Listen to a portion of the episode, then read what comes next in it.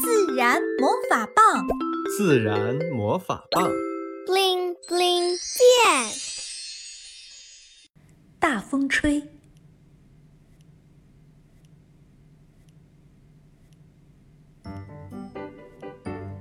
赛福背着书包，欢快地走出幼儿园。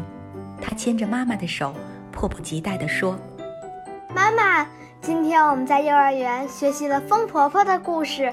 风婆婆可厉害了，她会送雨点，最厉害时还会送冰雹呢。”妈妈充满笑意地看着赛福。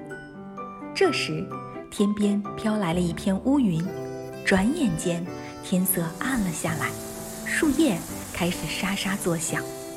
妈妈抬头看了看天，说：“赛福，我们要加快脚步，看起来好像要刮风下雨了。”话音刚落，小精灵从赛弗的书包里钻了出来。赛弗，你不是说想玩大风吹的游戏吗？现在时机终于到了。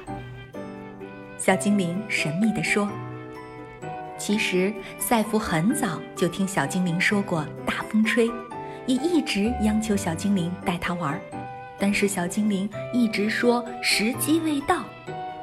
小精灵笑而不语。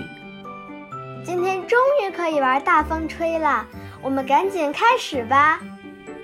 小精灵拿出魔法棒，自然魔法棒，布灵布灵变。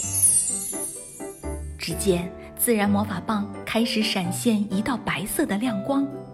小精灵将闪耀的自然魔法棒指向空中，大声地喊：“大风吹，吹什么？”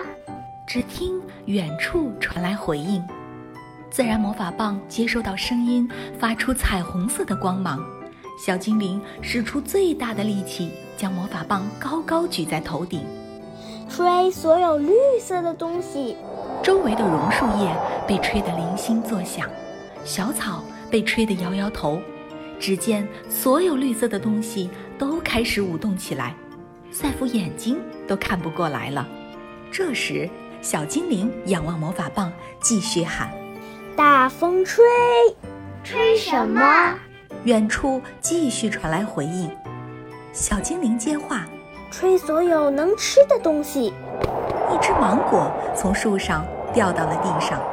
旁边龙眼树上的龙眼也开始摇动起来，赛弗已经目瞪口呆了。赛弗，下面你来喊。赛弗接过魔法棒，学着小精灵的样子，继续举向天空。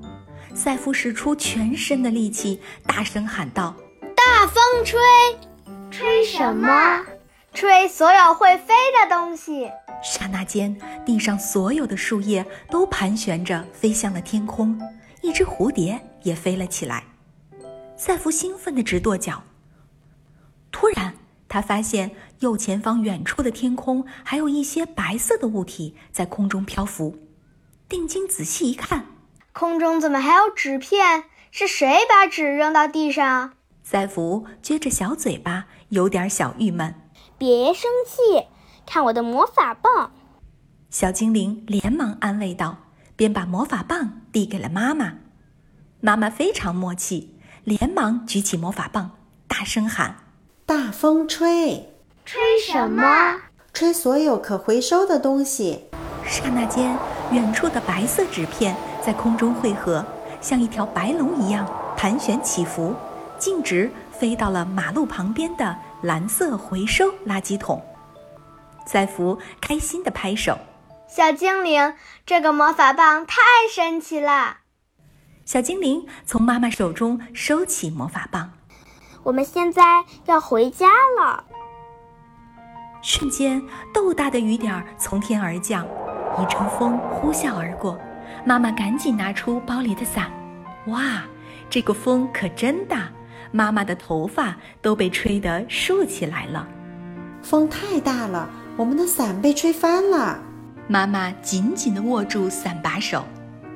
呀，我们的伞变成了一个大碗，可以装雨水的大碗。